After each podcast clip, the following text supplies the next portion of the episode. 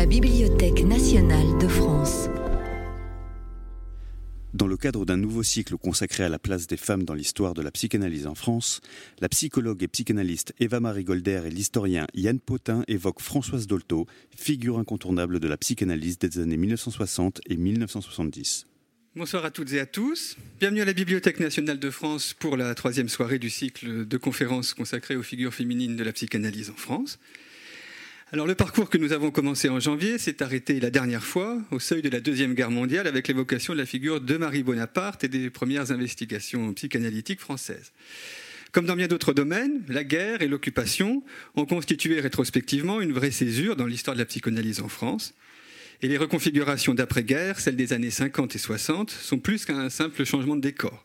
C'est le moment où le freudisme en France connaît son plus énergique développement, où l'audience de la psychanalyse se fait plus forte, aussi bien du côté des médecins et des intellectuels que de l'opinion publique. C'est le temps où la psychanalyse entre en dialogue et en résonance euh, avec d'autres champs du savoir, la linguistique, l'anthropologie, la philosophie, etc.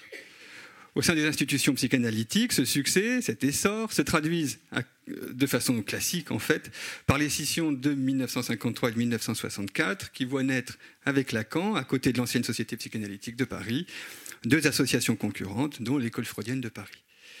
Françoise Dolto, dont il va être question ce soir, est une figure incontournable de cette histoire, non seulement parce qu'elle conduit avec Lacan, Lagache et Favé-Boutonnier la scission de 1953 et qu'elle soutient Lacan en 1964, non seulement aussi parce qu'elle participe aux différents congrès, dont celui de 1960 à Amsterdam sur la sexualité féminine, mais aussi parce qu'elle inaugure en France une nouvelle méthode de psychanalyse des enfants, à laquelle elle forme des générations de thérapeutes au sein de sa consultation à l'hôpital Trousseau, ouverte dès 1940. Pourtant, Dolto est surtout connu du grand public pour autre chose que sa participation aux formulations structuralistes de la théorie freudienne, ou pour autre chose que son génie clinique sur lequel les témoignages abondent. Elle est celle qui a fait entrer la psychanalyse dans les foyers, qui a donné à la psychanalyse en France une audience incomparable et non toujours bien identifiée, grâce à l'extraordinaire médiatisation dont ont bénéficié dans la dernière partie de sa vie sa personne, son œuvre et ses projets comme la Maison Verte.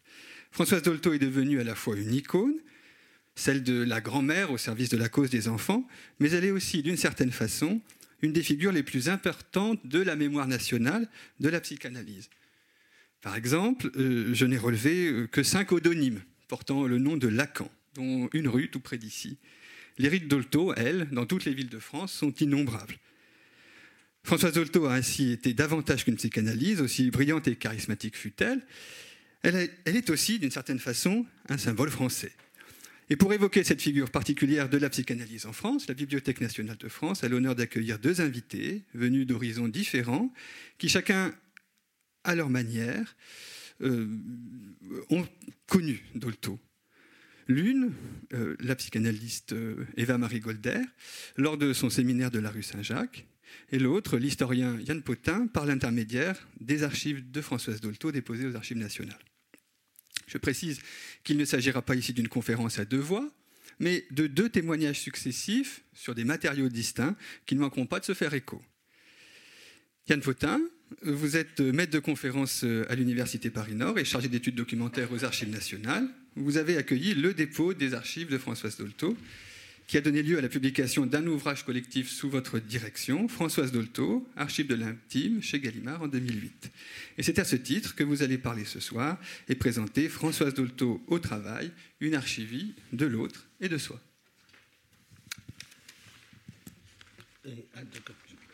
je commence. Alors, merci beaucoup, Jérémy, euh, pour votre invitation et cette présentation.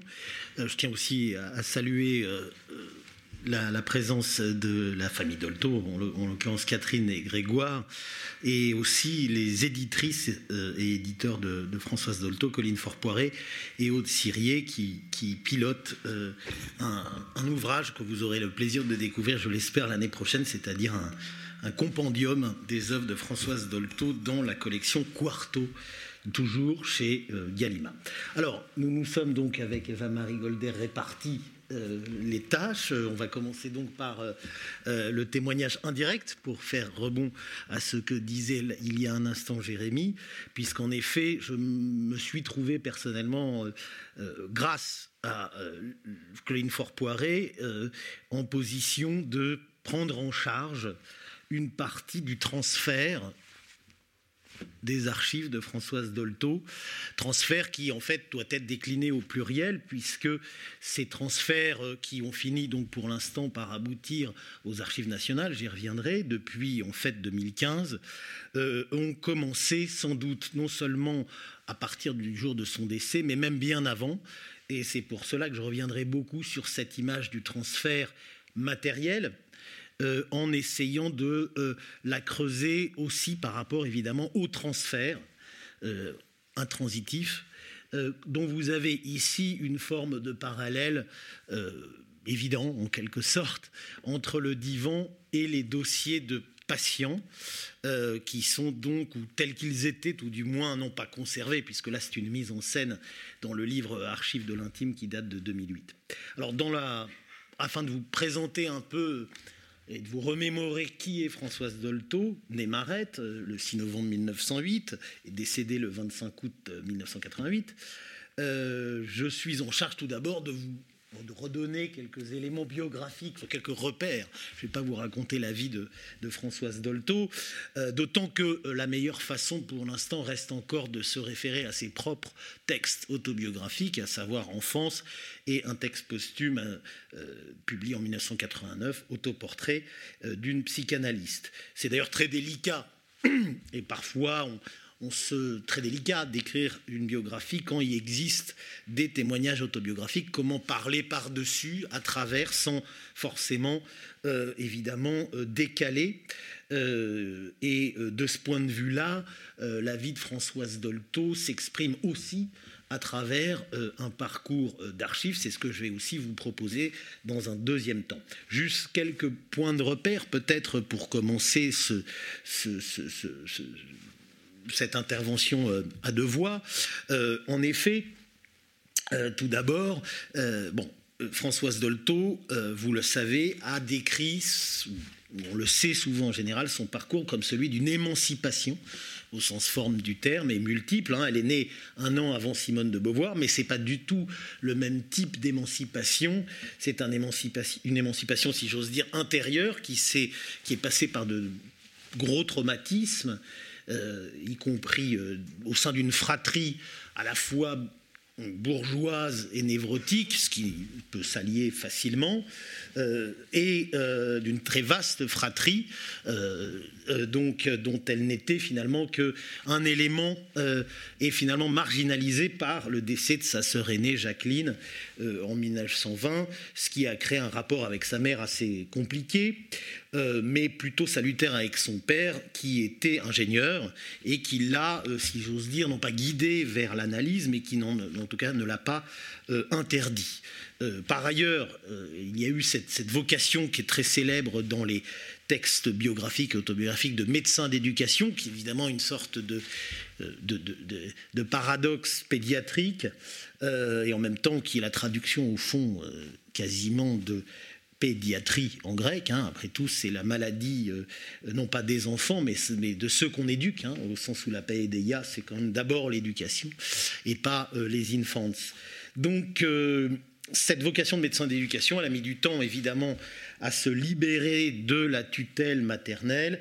on peut dire qu'en gros, à 26 ans, c'est-à-dire donc vers 1933-34, elle connaît une grande crise qui l'amène sur euh, le divan de René Lafort, qui, comme vous le savez, est un des premiers euh, praticiens en France et à Paris euh, au début, à la fin des années 20, au début des années 30, où elle va d'abord se faire une sociabilité dans ce monde de, patients de la et puis véritablement connaître une révolution intérieure qui va la conduire à non seulement bien entendu poursuivre ses études de médecine, mais à soutenir une thèse euh, donc euh, euh, tout juste si j'ose dire, juste avant la défaite, puisque c'est en 1939 que sa thèse s'achève. Et à partir de là, elle se met immédiatement à exercer. Je ne rentre pas dans les détails, mais on peut dire que, et notamment très vite à Trousseau, et à l'hôpital Trousseau, pardon. Et donc pendant, on va dire, plus de trois décennies, elle exerce continuellement dans différents établissements euh, dédiés aux enfants et elle va progressivement devenir cette clinicienne hors pair qui fait d'elle une sorte de magicienne des mots, qui, surtout de grand invent, expérimentatrice de méthodes de transfert, justement, et d'expression des paroles euh, de l'enfant, et y compris de l'enfant qui ne parle pas, puisque c'est après tout la définition de l'enfant. Euh, ce qui est parfois plus difficile à comprendre, c'est le rapport de Françoise Dolto euh, après son mariage avec Boris Dolto, puisqu'elle s'appelait Françoise Moirette. Le mariage n'est pas un, est un événement très important, puisqu'il finalement il vient après sa consécration comme docteur, ce, qui, ce en quoi elle, elle affirme son autonomie, puisqu'elle n'a pas pris le risque, si j'ose dire, d'entraver ses études par une conjugalité ou une maternité évidemment euh, nécessairement euh, prenante, euh, mais elle a eu donc trois enfants dans, cette issue, qui ont été aussi certainement des éléments extrêmement formateurs pour elle d'avoir des enfants, c'est absolument évident, j'essaierai d'en donner une image tout à l'heure, c'est peut-être même sa principale formation, au fond, complémentaire, et donc on sait qu'elle s'est exercée ensuite de mille façons. Mais la, chose qui est souvent la plus difficile à, exprimer, c'est le rapport de Françoise Dolto, je le disais, donc au texte ou euh, à euh, la publication. Et là, il y a évidemment, euh, si j'ose dire, un, un, double malentendu à ne pas commettre. C'est-à-dire, au fond, qu'est-ce que écrire quand on est analyste et praticien? Alors évidemment, comme la France a une tradition philosophique qui vient manger la pratique psychanalytique, euh, eh bien évidemment, euh, beaucoup de psychanalystes ont prétendu devenir, si j'ose dire, des, auteurs de textes, des auteurs tout court. Et on le sait, c'est un moment très particulier, hein, en quelque sorte, entre les années 50 et 70, qui ensuite évidemment se poursuit, mais qui quand même n'a pas la même vigueur éditoriale. Euh, et évidemment, par rapport à ça, Françoise Marette Dolto était à la fois en deçà et au-delà.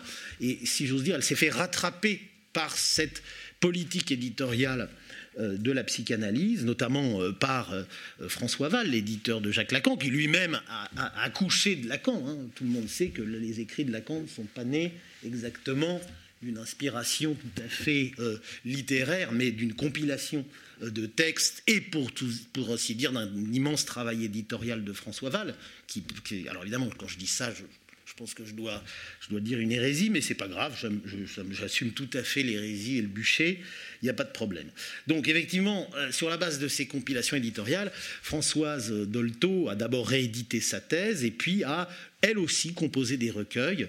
Euh, très célèbres pour certains d'entre eux, comme évidemment euh, l'image inconsciente du corps ou au jeu du désir, et puis a publié ce qui est sans doute son, véritable œuvre principale, le cas Dominique, en 1971-72, euh, dans le champ freudien, justement, au seuil, et qui est, euh, bien entendu, euh, extrêmement original, puisqu'il s'agit d'une sorte de cas transfiguré, ce qui a évidemment posé beaucoup de questions et de débats et de polémiques. Mais ça, c'est la première partie de l'œuvre, et j'en termine par là cette présentation déjà biographique, déjà un peu longue, puisque là, au fond, la, euh, véritable œuvre, non pas la véritable œuvre de François Dotto, mais celle pour laquelle le grand public la connaît, c'est plutôt une œuvre euh, effectivement de transmission, de transfert là encore, mais au sens euh, médiatique, puisque justement cette vocation de médecin d'éducation, elle l'a toujours pensée comme devant être partagée dans la cité, une psychanalyse dans la cité, que ce soit bien entendu par des expériences radiophoniques au départ anonymes, Hein, euh, tant qu'elle exerçait encore euh, la psychanalyse, puis à partir de 1976, euh, sur les ondes de la radio nationale, avec l'émission Lorsque l'enfant paraît, qui a donné lieu, au fond, à tout un certain nombre de publications. Et c'est vrai qu'à ce moment-là, elle devient, donc très tardivement, vous voyez, à l'âge quand même déjà bien, bien, bien révolu de près de, de plus de 70 ans, une figure euh, nationale, en effet, euh, et, cette figure peut-être a recouvert toute la complexité euh, du parcours antérieur et surtout la sédimentation de ce que je voulais, de ce, qu'on peut saisir au fond à travers les archives de Françoise Dolto, c'est-à-dire une sorte d'archivie, en quelque sorte, comme le disait Jérémie. Alors, maintenant, je voudrais aborder plus concrètement un coup d'éclairage sur le, fonds Françoise Dolto. Tout d'abord, peut-être en le replaçant très brièvement, non pas dans la cartographie mondiale des archives de l'analyse, mais évidemment, il faut repartir du fait qu'on peut considérer, on le sait tous, que euh, la psychanalyse, euh, euh, comme d'ailleurs une conférence d'Elisabeth Rudinesco, à partir de aussi une invitation de Jacques Derrida, l'avait rappelé ici même, conférence éditée, l'analyse, l'archive, au fond, la psychanalyse se fonde ou se achève de se fonder avec la mort et le dépôt des archives de Freud, non pas à Vienne, mais comme vous le savez, euh, par définition en Angleterre. Donc par un transfert d'archives, qui était évidemment aussi un transfert euh, de, langue, euh, et bien au-delà. donc Évidemment, on peut dire que le fonds d'archives Freud est, un peu une sorte de, totem qui rend, qui octorialise tellement les archives de l'analyse, des analyses, enfin de la, fondation de la psychanalyse, qu'il euh, est aujourd'hui euh, plus délicat de comprendre comment justement se créent un peu partout des archives de psychanalyse dans une sorte de fondation. Alors bien sûr, les différentes écoles ont leur, euh, si j'ose dire, dépôt de fondation. les archives de Jacques Lacan n'existent pas en tant que fonds constitué, mais rassurez-vous, un jour, j'espère être à vivre assez vieux pour le voir, euh, comme d'autres fonds d'archives, ils ressortiront euh, des placards. Euh, mais la Bibliothèque nationale a été c'est juste pour poser très brièvement un des récipiendaires assez précoce, hein, puisque ça date de la fin des années 60, d'un fonds d'archives Marie Bonaparte.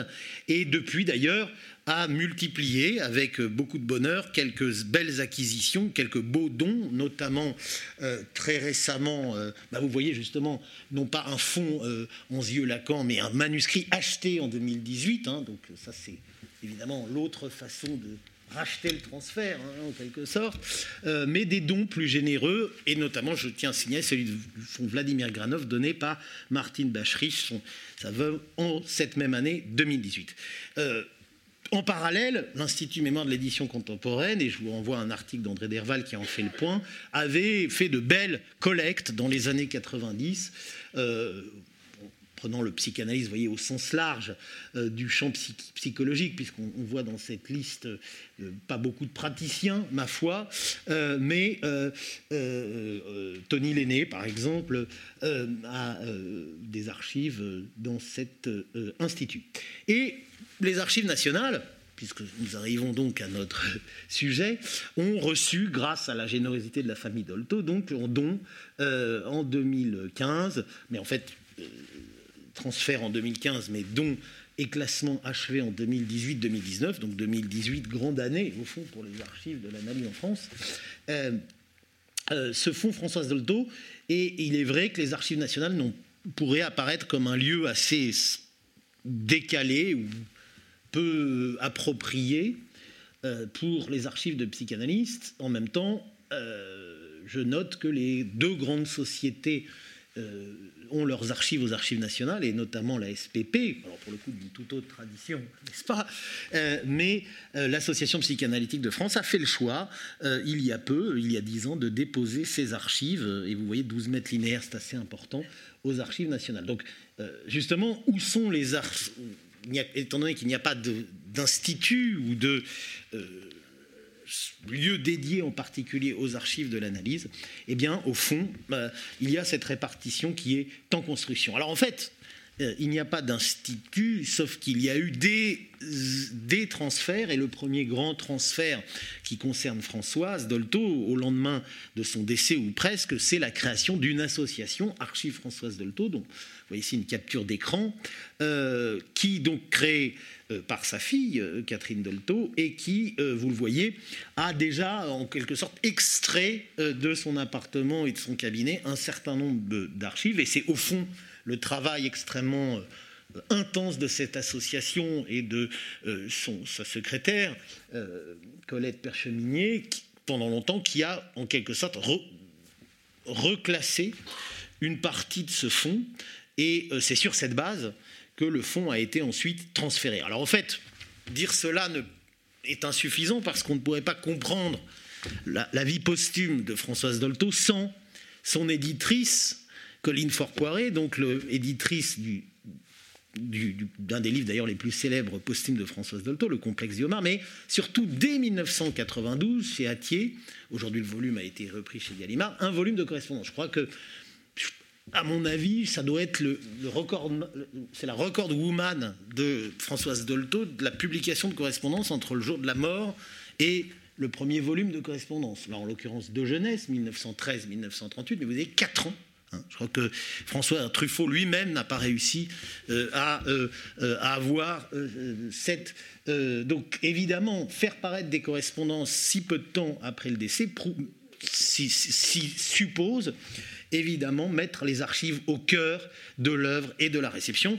Un deuxième volume est paru en 2003 sur une période qui concerne davantage, pour le goût, l'histoire de la psychanalyse, puisque le premier concernait surtout l'enfance et la formation de Françoise Dolto. Alors, Évidemment, Jérémy l'a rappelé tout à l'heure, je ne serais pas ici si je n'avais pas rencontré ce fonds dans ce local euh, de l'association euh, des archives Françoise Dolto, euh, rue Cujas, et c'était un semi-transfert, puisque en fait ce local servait non seulement pour les séminaires, à la fin de la vie de Françoise Dolto, mais était aussi l'ancien cabinet de Boris Dolto, massothérapeute, kinésithérapeute, et donc, si j'ose dire, un des mêmes des fondateurs, pourrait-on dire, de cette euh, pratique dans les années 30. Euh, et donc il y avait une sédimentation, d'ailleurs on voit son, portrait trôné euh, au-dessus des archives de son épouse, et c'est ce fond d'une vingtaine de mètres qui a fait l'objet donc d'un transfert pardon de revenir euh, de manière lancinante, euh, un transfert, vous le voyez ici, un transfert, bah, vous voyez la rue Cujas, pour ceux qui la reconnaissent, et puis aujourd'hui, le conditionnement tel qu'il est euh, aux archives nationales. Alors, vous voyez, ça a changé un petit peu de. C'est moins. C'est un peu moins folklorique, et, mais bon, une grande partie des conditionnements ont été tout de même conservés. Voilà, image du transfert, Catherine Dolto discutant avec euh, Juliette Patron qui a classé le fonds, qui est conservatrice du patrimoine, euh, et Béatrice Hérold, et le jour de la signature du don euh, dans un bureau des archives nationales. Alors, je ne vais pas prendre la parole tellement plus de temps, je dois avoir encore peut-être dix minutes, il me semble. je, je voudrais simplement vous donner justement illustration de à la fois de cet écart entre euh, cette accumulation de traces, puisque euh, vous l'avez vu sur la première diapositive, euh, c'est cela être psychanalyste, c'est noter le plus possible. Et en fait, en effet, il est frappant évidemment toujours de mesurer l'écart entre l'accumulation, telle qu'on peut la voir ici sur un bureau, et le tri, ou la sélection, ce que tous les archivistes évidemment, et c'est de cet écart entre, au fond, l'accumulation et le tri, qu'une partie, euh, euh, en quelque sorte, de la mémoire et de l'oubli s'articule, et surtout que le transfert devient possible. Voilà une image du bureau de Françoise Dolto, rue Saint-Jacques, dans son appartement, qui lui servait aussi de cabinet d'analyste, mais cette fois-ci plutôt pour les les adultes, enfin pas que. Euh, l'accumulation, euh, euh, on a des images, j'en ne l'ai pas, mais elle est célèbre, puisqu'il y a une image de son divan rempli de livres et de dossiers, donc là, vous la retrouverez dans le volume de correspondance. Alors cette accumulation, en fait, elle est difficile à comprendre et euh, dans ce livre, nous avons tenté, avec Colline Fort-Poiré et d'autres, euh, euh, notamment Jean-Pierre Winter, Muriel Giribi-Valentin, Manon Pignot, de rendre compte de cette intrication entre les archives intimes et les archives du travail. Alors, au passage, ces archives ont pour particularité d'être, comme je le dis à plusieurs reprises, légendées légendé au sens propre du terme, euh, au point même qu'une partie de l'histoire de ce fonds pourrait être une forme de, légende de soi, d'auto-légende, mais cette pratique de légendage, c'est-à-dire de, finalement donner des titres aux images et plus encore aux documents, vous allez la voir, elle s'inspire très clairement de, pour le coup, de sa fameuse mère dysfonctionnelle qui offre à sa fille son album de jeunesse euh, à gauche pour qu'elle le poursuive. Et euh, d'ailleurs, euh, Suzanne Marette a offert des albums mémoriaux à tous ses enfants. Et vous voyez, je n'ai pas le temps de lire, Henri, c'est le père, Henri Marette, le père de Françoise, c'est une sorte de tradition familiale qu'on retrouve dans de nombreuses configurations. Quand je parle de légende d'archives, c'est que Françoise Dolto ne s'est pas contentée parfois de classer ses archives, mais aussi de les légender au dos, surtout quand il s'agit de clichés anonymes, enfin anonymes en tout cas peu parlant comme celui-ci, puisqu'il s'agit de l'intérieur précisément de l'appartement de ses parents. Et vous voyez de sa main au cran à papier, au fond, un commentaire qui est déjà une écriture. Euh, donc ces légendes euh, multiples euh, sont, vous les voyez là encore sur les photos de sa propre chambre, sont clairement cette façon de noter, d'enregistrer sinon de commenter, ou en tout cas d'analyser les traces et les images, s'inscrit dans la plus haute enfance euh, et l'adolescence. Euh, et puis, euh, on le sait, puisque ça a donné lieu bah, dès 1992 à une édition dans la correspondance, c'est pas pour rien que les lettres de Françoise Dolto commencent en 1913 à l'âge de 5 ans, c'est que elle a conservé ses exercices d'écriture petite fille et les lettres qu'elle envoyait à sa famille. Donc en effet, c'est une abondance de traces y compris de journaux intimes qui ne sont pas très nombreux, même si on en a quelques traces ici en 1925, mais surtout d'agendas en tout genre, de notes, carnets de comptes, euh, de livres, de comptes de lecture. Vous voyez ici des lectures en 1934, et bien sûr euh, des agendas euh, qui font la, richesse du fond, et notamment cet, ce livre de bord de 1934 qui, on le voit, l'écriture serrée euh, et contemporain du début de son analyse le 6 février 1934. Alors malheureusement, le caractère éditable de ce genre de traces est complexe puisque c'est très télégraphique, c'est semi-rédigé, donc euh, il y a là matière à déception parfois pour l'éditeur, mais euh, pour le chercheur, le simple chercheur qui peut aller aux archives nationales et ouvrir des cartons, eh bien il y a la matière tout simplement à consultation. alors effectivement, euh, il y a des objets symboliques aussi, euh, et notamment, c'est assez beau, ces exemplaires dédicacés à ses parents qu'elle a récupérés après de sa propre thèse, ou encore cette dédicace euh, de Marie Bonaparte, des filiations, et encore mieux, des archives immatérielles, puisque sur son bureau, ses enfants le savent, il y avait toujours eu cette photo en apparence vide, mais qui est, vous savez, le lieu mythique en Grèce où Oedipe est censé à Colonne, donc euh, avoir rencontré son père. Donc c'est l'archive euh, absolue, euh, tout, en étant vide, ce qui n'est pas toujours le cas, vous le voyez, des derniers agendas de Françoise Dolto. Alors, avant de terminer, juste un aperçu, puisque nous sommes là pour parler analyse, et ça sera matière à transition avec le propos d'Eva-Marie Golder, les dossiers de travail. Alors d'abord, ils sont thématiques. Alors je précise que là, ce n'est pas son écriture, c'est celle de sa première archiviste, en quelque sorte, Percheminier. Et elle s'appelle effectivement Percheminier. C'est pas une blague. Hein. Euh, euh, Percheminier, c'est parchemin. Hein. Euh, c'est bon. bah oui, oui c'est pergamène, quoi. Hein. C'est comme ça. on est à la BN, faut en profiter quand même. et donc, alors, c'est bien souvent de la documentation avec une série de couches de légendes, dont certaines remontent à Françoise Dolto elle-même, avec beaucoup d'échanges, euh, y compris dans le réseau, vous voyez, donc c'est pour ça que euh, c'est des archives aussi qui témoignent de la formation d'un réseau. Euh, mais aussi des archives absentes. Évidemment, régulièrement, on nous demande où est le dossier du canobinique. Euh, rassurons-nous, il n'y a pas de dossier canobinique, ce n'est pas pour autant une fiction, mais évidemment que Françoise Dolto a détruit une grande partie des archives de son travail pour des raisons justement évidentes liées au transfert cette fois-ci euh, les archives du transfert et non plus les transferts d'archives qui m'occupe depuis tout à l'heure. Alors ces archives du transfert, toutefois, elles subsistent. Vous l'avez vu tout à l'heure. En partie, il s'agit des dossiers de l'hôpital Trousseau, euh, puisqu'il s'agissait de consultations gratuites, et aux dossiers qui ont été conservés à titre expérimental, avec des mentions éventuelles de euh, publication. Euh, vous voyez, psychopathe, psychopathie, ou ici encore régression psychotique. Donc une sorte de d'encyclopédie euh, euh, de symptômes euh, potentiels. Et ces dossiers sont effectivement la marque de l'œuvre principale de Françoise Dolto, c'est-à-dire noter, analyser, comprendre et guérir puisqu'après tout, c'est quand même, ou en tout cas, colmater les failles et les lézardes. Alors ces dossiers contiennent tout, c'est-à-dire non seulement les notes de Françoise Dolto, datées, en écoute, mais également, euh, bien entendu, euh, des matériaux euh, biographiques, des préconisations cliniques, y compris, vous voyez, des échanges avec les enfants, et bien entendu, des dessins d'enfants datés, non pas forcément analysés, mais disons transcrits puisque là on voit viande, assiette, on voit bien que c'est Françoise Dolto qui a évidemment elle-même légendé le dessin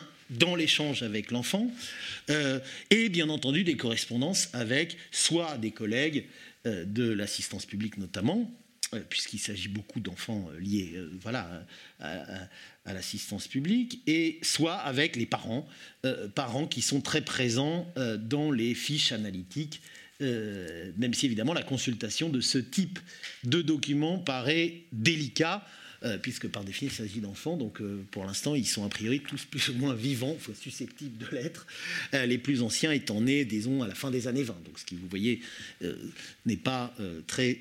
Enfin, ce qui fait des gens encore tout à fait vivants ou possiblement vivants.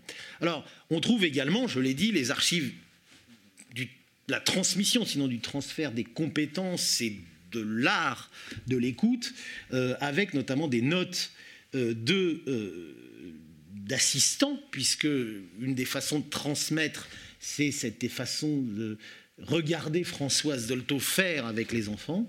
Euh, donc la Madame D, c'est évidemment Françoise Dolto elle-même. Euh, donc on a également des traces très importantes à travers les séminaires de la transmission, euh, et y compris sous forme d'archives audiovisuelles, qui restent encore d'ailleurs en partie à collecter, chère Catherine, et surtout à numériser, puisqu'elles sont sur des bandes qui vont bientôt forcément disparaître par la démagnétisation. Et puis pour terminer, je voudrais mentionner le goût pour l'accumulation et pour la notation qui fait véritablement des archives de Françoise Dolto des archives collectives et des archives du transfert multiple et dans tous les sens du terme, c'est justement ce transfert euh, si critiqué qui a pu se produire, transfert collectif, anonyme, à travers l'émission lorsque l'enfant parle. Vous voyez devant vous ce que ça représente comme masse, il s'agit tout simplement, avec l'aide de, sa fille qui l'assistait sur cette émission, euh, euh, euh, animé par Jacques Pradel, hein, de tous les courriers reçus avant, pendant et après les émissions, semaine par semaine, analysés à gauche là, de la main de Catherine Dolto, euh, avec des mentions de Françoise Dolto. Et vous voyez, ce sont les lettres originales, avec des commentaires, toujours pareils, des légendes, parfois très lapidaires, mais décisives, dans laquelle se niche en trois lignes euh, un mot-clé, une analyse, à partir d'un cas, puisque chacune de ces lettres sont parfois extrêmement longues. Parfois, en fait, c'est des, ça fait 5-6 pages, 10 pages. C'est un récit de vie entier, ou en tout cas un récit de famille. Euh, et euh, on y voit, euh, évidemment, ça frôle la confession, et surtout, c'est devenu un véritable bureau euh, de réponse, puisque il faut savoir qu'à chacune de ces lettres, non seulement Françoise Dolto répondait 10 minutes par jour dans l'émission, mais répondait également à chacune des lettres, soit en disant, par une lettre circulaire, votre cas, c'est pas tout à fait l'expression, ce que vous soulevez sera évoqué dans l'émission du temps, soit en conseillant euh, euh, avec des lettres types un certain nombre de, euh, quelques conseils, soit surtout en entretenant un véritable réseau à travers la France, puisque les lettres étaient nationales, et ça justifie ne serait-ce que ce fonds, qu'elles soient aux archives nationales, soit conseiller, un analyste, un conseiller. Donc c'est un fonds exceptionnel que ce fonds de, de l'émission lorsque l'enfant paraît, et je crois qu'il y aura bien du mal à en trouver des exemples dans d'autres euh, archives psychanalytiques, on en trouvera bien sûr plutôt dans des archives radiophoniques comme les archives de Ménie Grégoire. Mais là, évidemment, c'est pas Ménie Grégoire, c'est Françoise Dolto qui analyse tout en euh, écoutant. Euh, pour finir, et remonter peut-être à, la racine de ce goût pour noter et annoter, non seulement le journal de naissance de Carlos, mais aussi la manière dont elle a effectivement eu euh, un rapport extrêmement expérimental à toutes les traces de ses enfants, de ses fils, de sa fille, en, les, en, même en les, en les classant magnifiquement, vous voyez, comme de véritables œuvres gravées, comme des estampes, en les en utilisant justement ce matériau, non pas pour auto-analyser ses enfants, je crois qu'on peut absolument pas parler de ça, mais plutôt pour au quotidien en faire la matrice, l'étalon de tout son travail, et toujours cette façon, non pas d'analyser, mais de légender, de transmettre, de transcrire. Ici, justement, un dessin de Catherine Dolto, donc une œuvre entière, le jour de Dien Bien Phu, enfin de la défaite de Dien Bien Phu. Donc vous voyez, enfin là, il n'y a que la moitié du dessin. Et à côté, je dirais une note de mise en contexte du dessin, mais qui n'est pas, euh, qui est en fait un qui complète le document, mais qui n'est pas, euh, qui ne dit pas ce qu'est le sens du dessin, qui donne tout le comportement de sa fille ce jour-là, en essayant de, de traquer les notes, les traces toujours, euh, et justement ces débordements de l'imaginaire et de l'existence. Au fond, ce sera ma dernière image, vous rassure.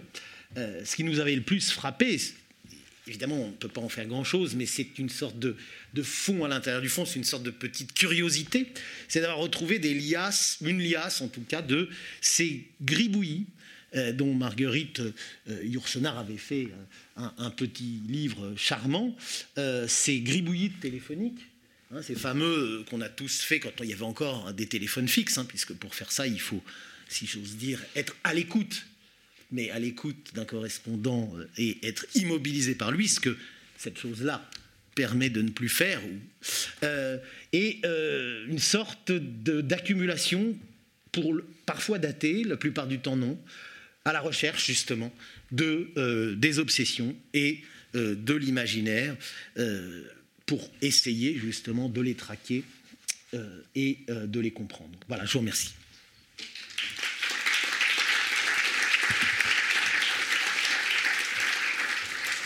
Je vous remercie, Yann Potin, pour ce panorama archivistique complet qui ne manquera pas de susciter des questions du public lors de la discussion qui aura lieu après les deux conférences. Je présente maintenant Eva-Marie Golder. Eva-Marie Golder, euh, vous êtes psychanalyste, docteur en psychologie, vous exercez en cabinet libéral et en CMPP à Paris. Élève de Françoise Dolto et de Marcel Xermac, vous avez écrit plusieurs articles sur la psychanalyse des enfants et la clinique infantile. Vous avez publié deux ouvrages consacrés à la conceptualisation de la clinique infantile à la lumière Dolto, Au seuil de la clinique infantile et Au seuil du texte, le sujet, chez RS. Et vous avez participé aux publications de l'association Lire Dolto aujourd'hui sous la direction de Claude Chauder. Votre dernier livre est paru chez les éditions Ray en 2021 et s'intitule Un temps pour apprendre et un espace un, temps pour apprendre, un espace pour penser. Le titre de votre communication de ce soir reprend la remarque de Lacan à Dolto après son intervention sur la sexualité féminine en 1960. Pour parler comme tu le fais, tu es culotté. Merci. Est-ce qu'on m'entend? Merci de m'avoir invité, de me permettre de euh, faire le tour du travail que Françoise Dolto m'a amené à faire avec mes petits patients, avec la théorie et avec un chemin euh, qu'on fait euh, sur les décennies de notre vie. Si j'ai pris cette phrase, c'est pas tant pour vous parler de cette question euh, qu'il avait fait dire à, Lacan, c'est-à-dire la sexualité féminine, mais pour euh, planter euh, la façon dont elle nous transmettait sa façon de concevoir la clinique, de concevoir la théorie. Donc moi j'ai eu la chance de travailler avec elle à la fois en séminaire de supervision et puis euh, aussi rue Cujas dans la présentation d'enfants qu'elle faisait vers la fin de sa vie. Pour moi, c'est à ce niveau-là, dans le travail avec l'enfant, euh, que se situe le culot le plus, extraordinaire et dont je, je cherche à vous témoigner. Ce qui est frappant chez Françoise Dolto, c'est à la fois, je dirais, un rapport à la théorie freudienne extrêmement rigoureux, mais en même temps une liberté peut-être aussi liée au fait que euh, certes, Freud a élaboré la question du narcissisme, de, euh, l'évolution de l'enfant, etc. Freud a fait euh, un compte-rendu de l'analyse du petit Hans en 1905, je crois. mais pour autant, elle se situe plus dans cette mouvance d'élaboration de la clinique infantile initiée par les successeurs de Freud à savoir Anna Freud et Mélanie Klein. Ces deux euh, sont en quelque sorte à la base euh, des, travaux sur le travail avec les enfants et les deux euh, ne pouvaient pas se supporter et travailler de manière extrêmement différente.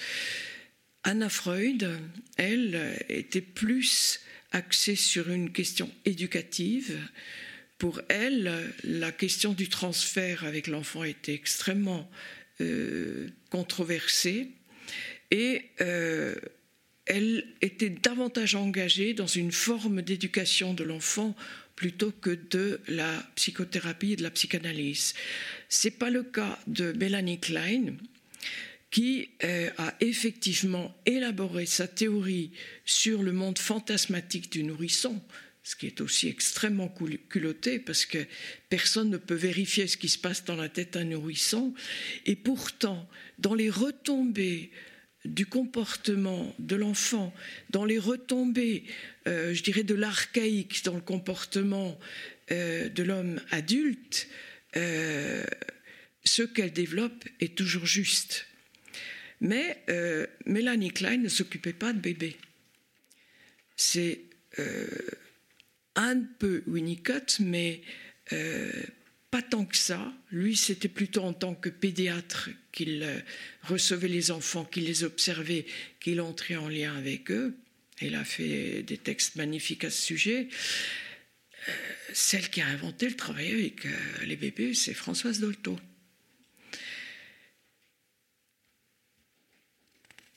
C'est elle qui pensait qu'il était possible de parler avec un enfant qui lui-même ne parle pas.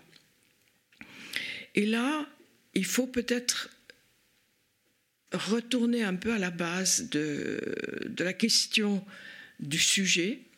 Dolto est clairement freudienne, même si dans ses textes, on sent bien le travail qu'elle a fait avec, avec euh, Lacan. Il y a une sorte de coloration mais euh, quand elle parle du symbolique, c'est beaucoup plus proche de ce que Freud a développé sur la question de la représentation que euh, du symbolique lacanien. C'est extrêmement différent. Elle partait aussi de l'idée qu'il y avait du sujet déjà là. Et à cet endroit-là, elle se sépare radicalement de Lacan, qui dit qu'au départ, il n'y a pas de sujet. C'est parce que l'autre, qu'il écrit avec un grand A, répond au cri du bébé, à cet appel-là, que cet autre, dans sa réponse, reconnaît comme appel qu'il y a du langage possible, qu'il y a de la subjectivité possible. Donc c'est extrêmement différent et je pense que ce n'est pas sans rapport avec euh, sa relation avec la religion ce sujet déjà là euh, me semble faire appel à cette forme, je dirais, d'incarnation du Verbe dont il est question euh, dans les évangiles qu'elle a aussi commenté. En tout cas, ce qu'on peut dire, c'est que parfois, ces formulations de commentaires sur les cas peuvent être un peu obscurs.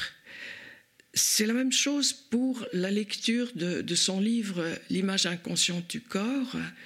C'est extrêmement dense, il faut le lire plusieurs fois et parfois ça reste un peu obscur. Et je l'ai notamment remarqué euh, par le fait que j'ai eu à, revoir la question de la traduction euh, de ce livre en allemand et parfois la traductrice trébuchait littéralement sur les formulations et les traduisait de travers.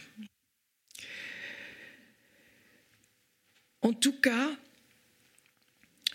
elle se fondait sur la théorie freudienne quant à la sexualité de l'enfant et je dirais qu'aujourd'hui, euh, ce serait intéressant de l'entendre parler lorsque brusquement il est fait une confusion entre biologie et grammaire, entre le sexe et le genre.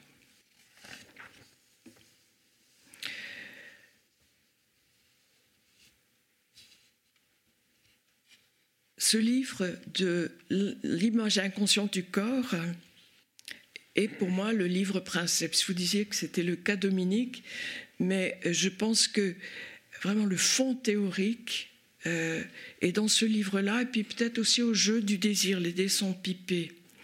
Parce qu'elle témoigne dans ce livre euh, de, euh, je dirais, sa position aussi phénoménologique. Le corps comme dirait Merleau-Ponty, comme lisant et écrivant l'expérience monde. Elle développe dans ce livre sur l'image inconsciente du corps les différentes étapes que l'enfant parcourt. Stade oral, tété, etc. Stade anal, développement de l'agressivité après l'expérience du miroir, on n'aura pas le temps d'en parler aujourd'hui. Et stade génital, aloré, de l'Oedipe, allant devenant euh, quelque chose qui se développe jusqu'à l'adolescence puis l'âge adulte. Pour moi qui euh, suis de formation lacanienne, j'ai toujours eu besoin de croiser les deux approches pour me faire une idée qui sera la mienne et pour avoir, je dirais, cette théorie implicite qui est nécessaire pour tout travail euh, euh, d'analyse. Je vais vous donner un exemple pour illustrer comment elle travaillait. C'est un exemple euh, datant de la rue Cujas où elle recevait un dénommé Pierre qui avait 18 mois, qui était très très abîmé par la violence parentale. Les deux parents étaient en prison et Pierre était hémiplégique. Le scanner euh, de son cerveau montrait une moitié noire. On voyait cet enfant régulièrement tous les 15 jours et donc nous, c'était les gens qui assistions euh, en cercle autour de Françoise Dolto qui recevait l'enfant. Et il nous était euh, dit, vous intervenez quand l'enfant vous interpelle. Parce qu'à ce moment-là, c'est lui qui a fait un choix transférentiel d'entrer en relation avec vous. Ce petit Pierre euh, négligeait sa main abîmée qui pendait euh, mollement le long de son corps. Et Françoise Dolto travaillait avec lui sur les genoux de sa maternante, euh, donc euh, venant de la pouponnière d'Antony. Un jour, non seulement il négligeait cette main, comme, comme il faisait d'habitude, mais il l'agressait. Et là, je la vois encore prendre cette main, ce bras, poser la main sur la table et lui dire, tu ne dois pas agresser ta main. Elle fait partie de toi. Tu dois pouvoir l'aimer aussi. Et elle lui reparle de l'expérience de violence qu'il avait subie. L'enfant fond larmes, sanglote et ne s'arrête plus. Alors nous, on était là. Euh, à, vouloir nous lever pour intervenir, tellement c'était insupportable. Et là, d'un regard courroucé, elle nous fait stopper. Et elle attend, silencieuse, que l'enfant s'apaise. Sur ce, elle arrête la séance. Alors évidemment, on lui a foncé dessus, on lui a dit, c'est quoi? Et elle nous dit, mais c'est comme ça que cet enfant a pu s'approprier sa subjectivité. Ça paraît un peu miraculeux, mais euh, le fait est que les semaines et mois après, il a récupéré sa main et le scanner a montré que effectivement il y avait de la récupération possible même au niveau du cerveau. C'est là qu'elle était culottée. C'est qu'elle osait supporter cette douleur exprimée par l'enfant. En effet, pour cet enfant, ce qu'elle appelle la sécurité de base qu'elle développe dans, euh, dans l'image inconsciente du corps a été détruit par la violence parentale et le refus de jouer à la maman, de consoler cet enfant, pauvre chou, voilà ce qui t'est arrivé, mais de dire, tu as compris pourquoi je te parle comme je te parle, c'est-à-dire non seulement tu peux compter sur moi, mais tu dois aussi compter avec moi, c'est-à-dire j'ai une exigence. Et c'est là qu'elle était magnifique. Parce que cette présence, n'était pas euh, cause toujours, euh, je suis sur Instagram, c'est une présence soutenante, active et patiente et intense, évidemment. C'est une façon de reconnaître ce qu'elle appelle ce sujet déjà là et qui a été profondément atteint par la violence parentale, laissant, je dirais, euh, à ciel ouvert un surmoi archaïque qui réduisait cet enfant au silence.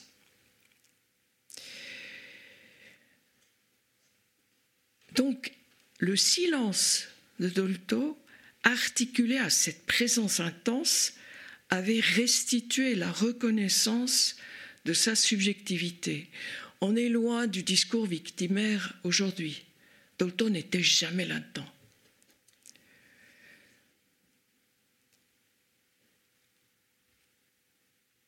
Nous devons être conscients de la fragilité de la construction subjective à un âge où l'expression n'est pas encore verbale.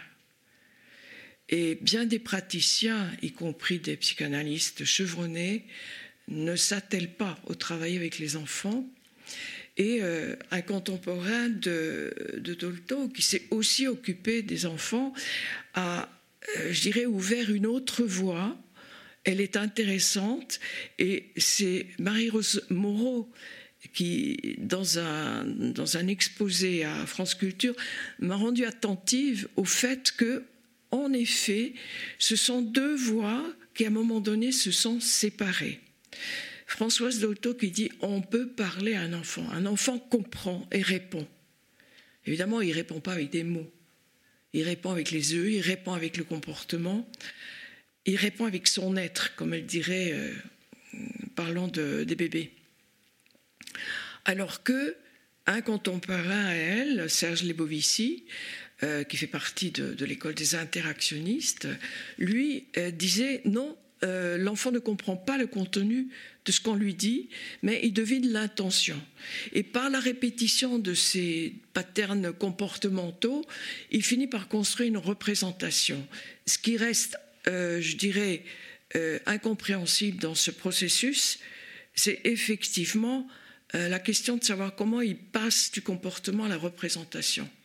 Parce que ce sont deux choses hétérogènes. Se comporter, c'est agir. Et parler, c'est passer à une dimension symbolique totalement hétérogène au comportement.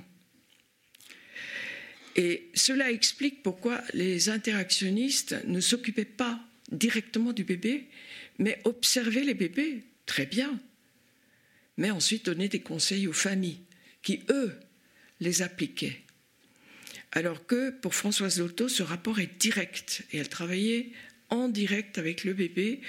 Euh, je le fais de même puisque une fois que on a compris comment ce passage se fait parce que nous, on est en quelque sorte euh, médiateur de euh, cette possibilité de s'approprier la parole, euh, le travail ne peut plus s'envisager autrement. Ce que Dolto défendait, c'est la question de la plasticité de la structure psychique. Là, par la violence, effectivement, Pierre avait perdu ce rapport à l'autre qu'elle devait euh, reconstruire avec lui. Et là, je dirais, je soulignerai un tout petit désaccord avec vous, puisque vous parliez de colmater les lézardes. Jamais. Elle ne colmatait jamais. Mais elle travaillait avec les lézardes elle travaillait avec ceux qui, du sujet, malgré les lézardes, s'exprimaient. Et justement, quand nous, on voulait se ruer sur cet enfant pour le, le prendre dans les bras, là, on voulait colmater. Et elle nous interdisait. Elle disait ça, c'est pas de l'analyse, ça c'est, euh, comme dirait Marcel Tchermak, ça c'est faire la bonne sœur son, intention, c'était de permettre dès le plus jeune âge à un sujet de devenir un sujet citoyen. C'est ça qui a présidé à la création euh, de la Maison Verte. Et je me souviens encore, c'était déjà après sa mort, euh, euh la DAS voulait récupérer les dossiers de la Maison Verte, c'est-à-dire il fallait faire en quelque sorte les renseignements généraux euh, de la santé euh, pour la DAS. Et ils se sont battus comme des beaux diables pour que, effectivement, l'anonymat dans cette, ce lieu unique qui accueille des enfants de 0 à 3 ans avec ou la famille ou les maternantes, et qui est un lieu qui permet aux enfants de se découvrir entre eux, mais aux adultes qui restent, c'est pas une garderie, qui restent d'échanger avec d'autres, d'échanger avec les analystes présents, si tant est qu'ils en ont euh, le désir. Il faut souligner la grande différence euh, les propositions actuelles sur les maisons euh, liés au rapport des 1000 jours, qui sont beaucoup plus proches du projet de Sarkozy, euh, qui a fait quand même euh, un soulèvement assez, assez brouillant et justifié pour se battre contre ce contrôle des enfants petits afin de détecter, si possible, les troubles dès le berceau.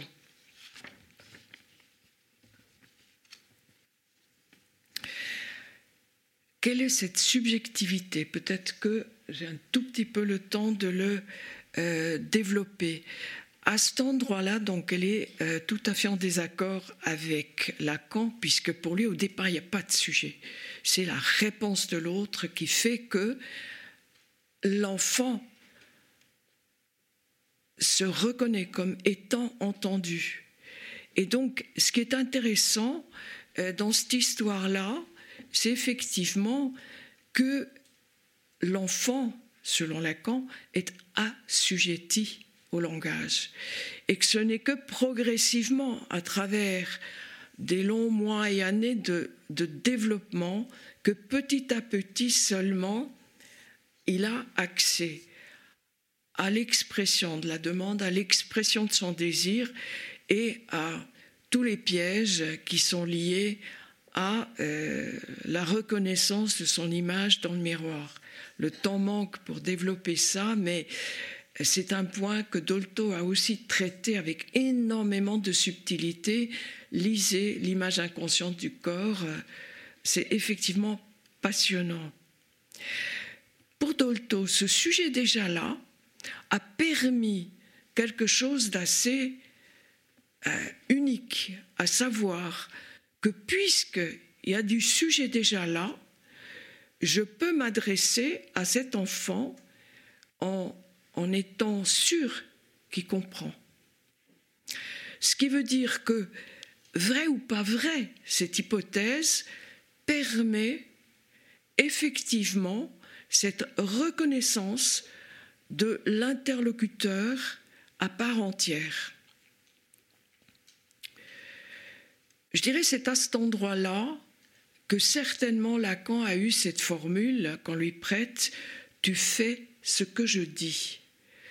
Parce qu'en effet, que ce soit le langage qui se saisisse de l'enfant immédiatement par la nomination à la, naissance, ou qu'on parte de euh, l'idée d'un sujet déjà là, je dirais peu importe. Peu importe, puisque ça permet cette possibilité de l'interlocution avec un nourrisson. Ce qui pour elle était lié à ce sujet déjà là, c'est ce mouvement d'allant-devenant, à savoir une curiosité, un désir d'avancer qui parfois aujourd'hui souffre de l'assistance que lui donne, vous me pardonnerez peut-être un côté un peu polémique, polémique, euh, de l'éducation positive, qui a un tout petit peu trop tendance à vouloir faire à la place de l'enfant et donc à faire euh, malencontreusement bien trop office de suppléance à un corps immature. Souvent les enfants aujourd'hui me sont amenés euh, euh, comme des nourrissons attardés, mais parlant très très bien. On appelle ça les précoces. Euh, moi, je crois que c'est des enfants surtout assez malheureux parce que ils se trimballent avec un corps immature et alors ça parle. Mais est-ce que ça pense? Je ne sais pas.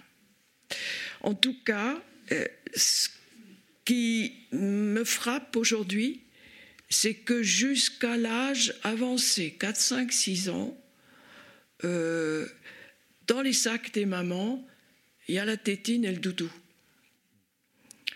Au cas où. Hein, comme ça, s'il fait un souk pendant la séance, j'ouvre le sac et puis hop, et je le bouchonne. Quand les enfants viennent bouchonner, je leur demande de me donner la tétine, parce qu'il vient pas pour téter, il vient pour parler. Et donc, je mets tétine et doudou à côté de moi, et en général, l'enfant, il donne sans problème. Alors parfois, quand je dis des choses désagréables qu'ils ne veulent pas entendre, ils commencent à faire du souk pendant la séance. Alors les parents, hop, ils se précipitent sur la, tétine, parce qu'il y a toujours une en échange dans le sac, et hop, on ferme. Je dis non, non, non, laissez faire laissez-le dire, parce que finalement cette éducation positive, c'est pour faire taire. La pensée, elle se construit sur l'obstacle, c'est-à-dire l'obstacle, c'est moi qui devine pas bien, c'est moi qui suis pas d'accord, c'est moi qui, au bout de trois mois, n'ai plus envie de, donner encore un souper à, minuit, deux heures du matin euh, à un nourrisson qui dort bien sûr à côté du lit parental, qu'au dodo oblige. Euh, en général, les parents viennent vers un, deux ans, complètement essorés, parce que l'enfant a bien compris. Les parents, ils sont là la nuit, ils bougent pas trop, et ils sont un peu moins au téléphone. Mais il y a un problème, c'est qu'ils dorment. Et donc, euh, bah, cette respiration euh, ralentie, c'est angoissant, puisque ce n'est plus la respiration de la présence à l'autre. Et donc, euh, toutes ces précautions euh, absolument louables, mais euh, piégeantes, font que ces enfants-là sont en grande difficulté et parfois les écoles maternelles ne sont pas très aidante au sens que maintenant, les doudous sont euh, dans ces corbeilles dégoûtantes euh, où on plonge la main dedans, c'est tout mouillé, et on ressort le doudou au cas où l'enfant fait une crise à l'école. C'est dommage. Peut-être qu'effectivement, il faudrait suivre le conseil euh, de Françoise Lotto et appeler ces écoles écoles paternelles.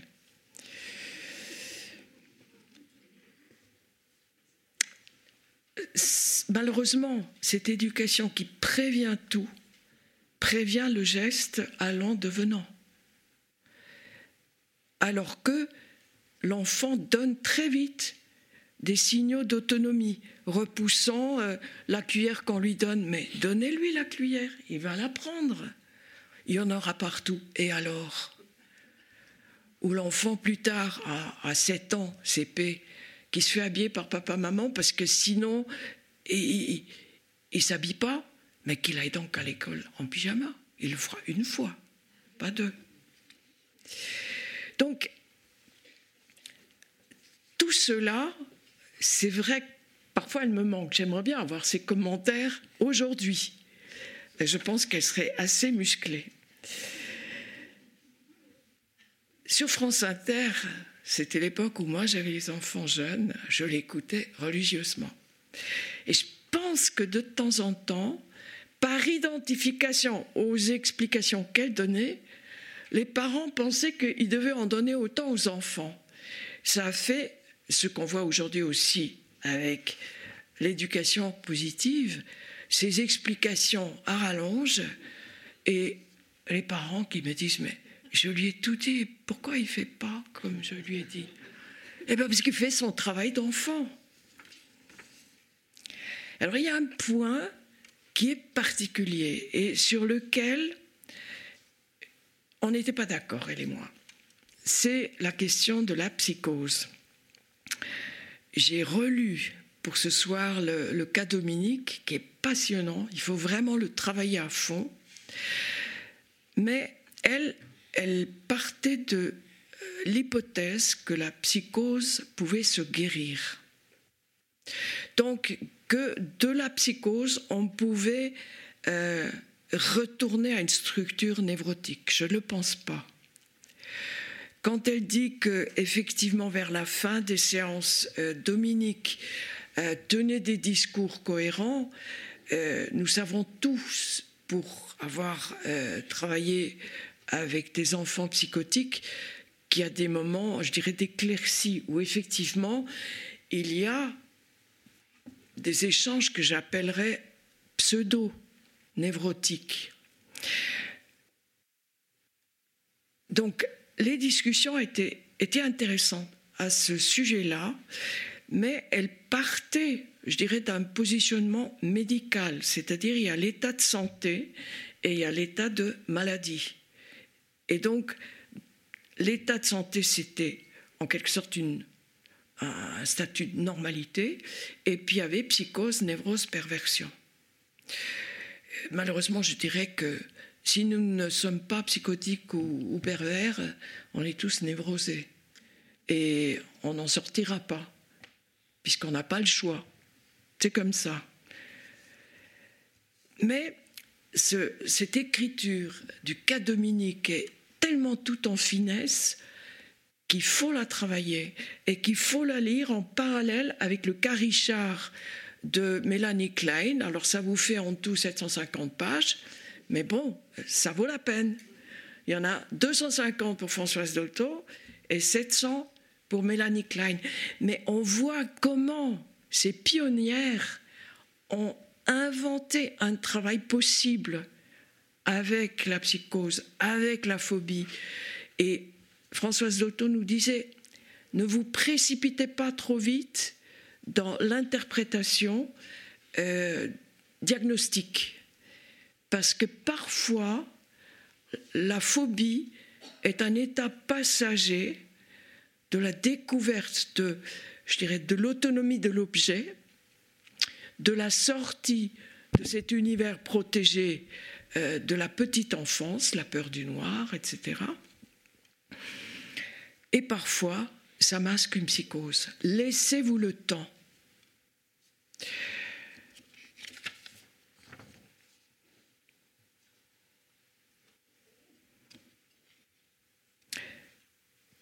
Ce qui était intéressant dans la comparaison entre Mélanie Klein, le cas, Richard, et Françoise Otto, le cas Dominique, c'est que Klein, elle savait. Et donc, elle assénait son savoir à l'enfant. C'était sa façon d'instituer immédiatement une relation très forte. Alors que Françoise Dolto ne savait pas et le disait. Début du cas Dominique. Dominique, voilà, moi je ne suis pas comme tout le monde. Quelquefois, en m'éveillant, je pense que j'ai subi une histoire, subi une histoire vraie. Dolto, qui t'a rendu pas vrai? Dominique, mais c'est ça. Mais comment est-ce que vous savez ça? Dolto, je ne le sais pas, je le pense en te voyant. Il n'y a pas plus belle illustration de ce que c'est que le transfert. Ce que l'enfant nous envoie, nous le métabolisons pour le lui rendre, mais nous ne savons pas.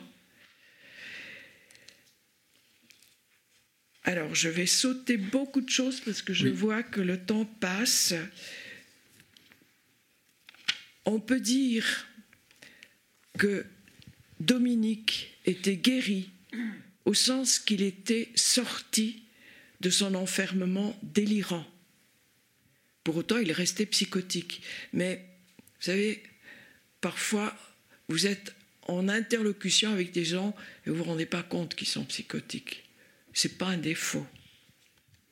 On va peut-être en rester là. Merci.